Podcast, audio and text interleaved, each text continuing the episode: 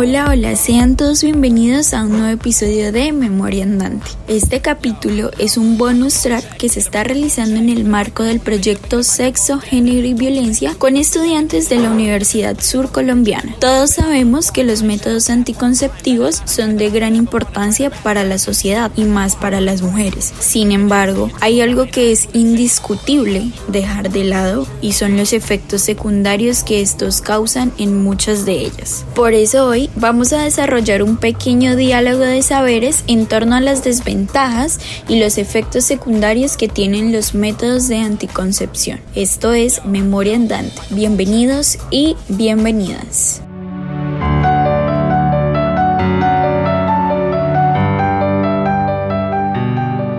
Los momentos históricos más importantes y la agenda informativa de Colombia se analiza desde la independencia y la crítica social. Memoria Andante, un podcast de Comunica Sur. En este primer momento vamos a conocer un poco sobre el concepto de métodos anticonceptivos, luego vamos a hablar de los métodos anticonceptivos que existen actualmente y por último, qué efectos o consecuencias más o menos tienen las mujeres al momento de utilizar algunos métodos. El concepto de métodos anticonceptivos es definido como sustancias, objetos o procedimientos que generalmente evitan que la mujer quede pues en embarazo. Además, eh, permite pues tener un control sobre la natalidad un concepto o una definición según la OASH, que es la Oficina para Salud de la Mujer, es definido como cualquier método, medicamento o dispositivo que se usa para prevenir el embarazo. Las mujeres pueden elegir entre muchos tipos diferentes de anticonceptivos, algunos funcionan mejor que otros para prevenir el embarazo. El tipo de anticonceptivo que utilices depende mucho de tu salud, tu deseo de tener hijos ahora o en el futuro y tu necesidad de prevenir infecciones de transmisión sexual. ¿Cuáles son los métodos anticonceptivos existentes? Existen cuatro tipos de métodos anticonceptivos. El primero son los hormonales, el segundo los naturales, el tercero de barreras y por último los que son definitivos. En el primer momento que son los hormonales tenemos los que se llaman orales, inyectables, implante subtérmico y parches. Ya los naturales son a ritmo o calendario, temperatura basal, moco cervical o coito interrumpido. Los de barrera está el condón masculino y femenino, los espermicidas, el dispositivo intrauterino y por último, en definitivos nos encontramos con la vasectomía que está la tradicional y sin bisturí o el OTB que es el caso de las mujeres que es la oclusión tubárica bilateral o salpigloclasia. Ya encontrándonos con algunas consecuencias que dejan estos métodos anticonceptivos, eh, en primer momento sabemos que las mujeres usan anticonceptivos regularmente eh, sin experimentar pues algunos efectos secundarios. Pero generalmente si ocurren complicaciones y algunos efectos secundarios o los más comunes están asociados a la anticoncepción hormonal, también incluye un aumento de peso, dolores de cabeza, mareos y náuseas y también eh, los efectos secundarios que son poco comunes y son un poco graves están los accidentes cerebrovasculares, los coágulos sanguíneos o el embarazo ectópico.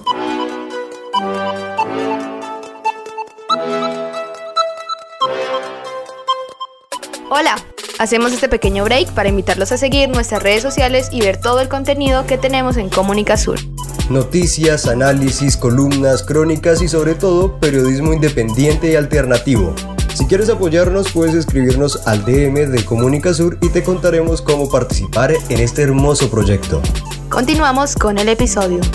En este capítulo nos encontramos con cuatro chicas de la Universidad Sur Colombiana quienes nos estarán acompañando y contando un poco de su experiencia con algunos métodos anticonceptivos. Para esto vamos a desarrollar este diálogo de saberes. Se está desarrollando a partir de cuatro preguntas y son qué métodos de planificación conocen, qué métodos utilizan, por qué utiliza este método y qué efectos secundarios o si creen que ha causado algunos efectos secundarios en ellas. Este diálogo se hace en anonimato debido a que nuestras entrevistadas lo desean así porque consideran que sus experiencias son personales y el decir sus nombres les genera timidez, represión y no permite que lo que vayan a expresar lo hagan con espontaneidad.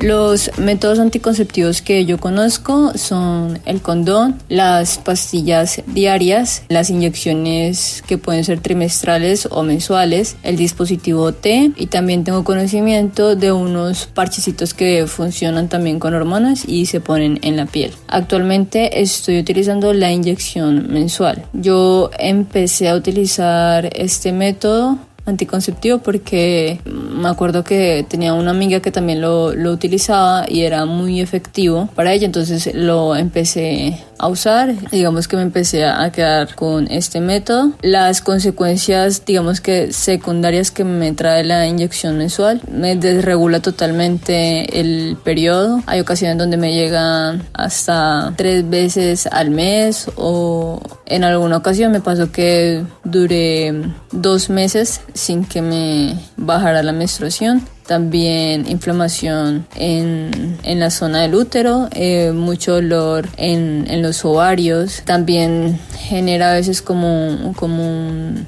cansancio físico y básicamente esos han sido como los, los síntomas o consecuencias secundarias que me ha traído este método. Los métodos anticonceptivos o los métodos de planificación que conozco, pues es el condón, la T de cobre, la hormonal, las pastillas, la inyección, la pila, no sé si habrán más y pues ahora pues los métodos de planificación que están sacando para los hombres. Personalmente yo utilizo la pila, la pila porque porque siento que es que es lo que mejor me va a dar. A mí no me gusta como estarme aplicando inyecciones cada mes o de tomarme una pasta todos los días porque puede que se me olvide y ahí ya quedé. Entonces intento tener la, la pila que ha sido lo que mejor me ha funcionado y muchos efectos secundarios que yo vea que como que me transformó, ¿no? Pero sí me subió bastante de peso, me subió alrededor de 8 o 10 kilos de peso porque te da una ansiedad terrible, es muchísima ansiedad, entonces es algo difícil de controlar, digamos que como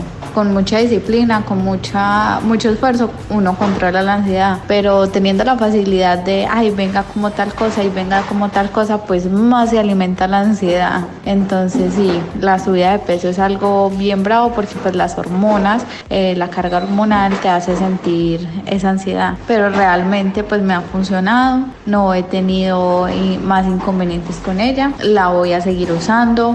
Eh, pues ya bajo mi propia responsabilidad Hola Mari, muchas gracias de verdad por la invitación. Me alegra muchísimo estar aquí presente delante de ti y todo tu público. Tú me preguntabas cómo qué métodos de planificación conozco y yo conozco los más cercanos son condón, las pastas anticonceptivas, la inyección, la T, la pila y no creo que esas son son como las que más conozco. ¿Qué método utilizo? Eh, yo utilizo, bueno, yo desde mi vida sexual, bueno, yo empecé mi vida sexual a los 16 años. Desde ese entonces yo planifico y he planificado toda mi vida con el condón porque em, pues digamos que no es muy bueno para mi cuerpo cualquier tipo de hormonas, así que me las prohibieron y por ende yo planifico solo con condón desde que inicié mi vida sexual. Me parece pues primero que me protege, que es un método de planificación, uno de los métodos de planificación más seguros y que además pues además de que me está cuidando algún embarazo que yo no quiera, pues además de, de cualquier tipo de ETS, de que es enfermedad de transmisión sexual. ¿Qué efectos secundarios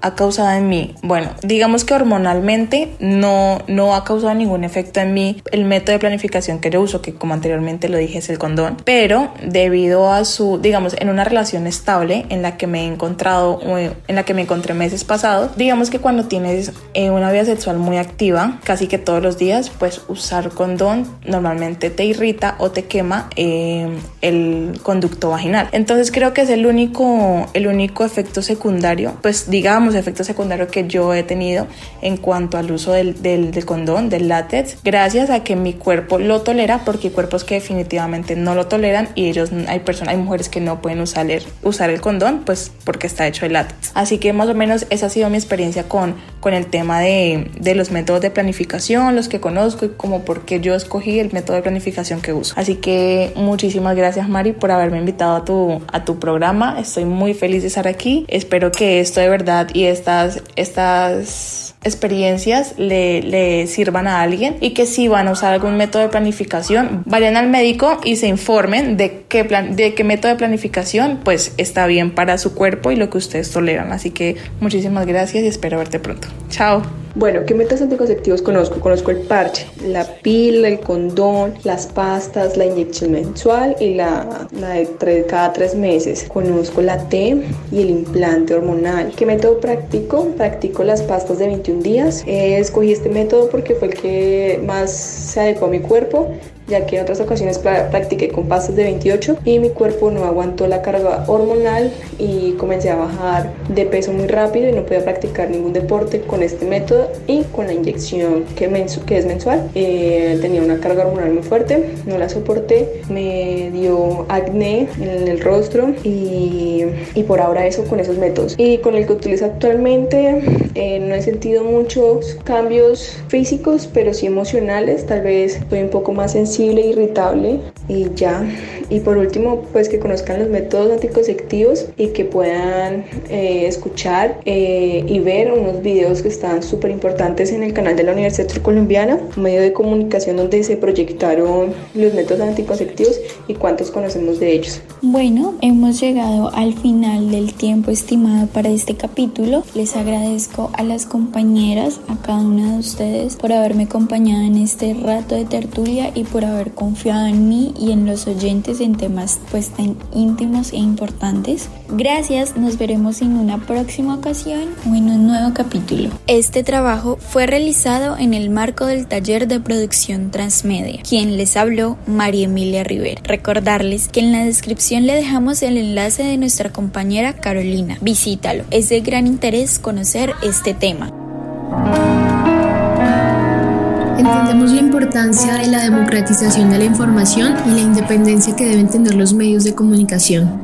Desde Comunicasur buscamos la pluralidad de las voces basadas en hechos objetivos que permitan un análisis crítico de la realidad.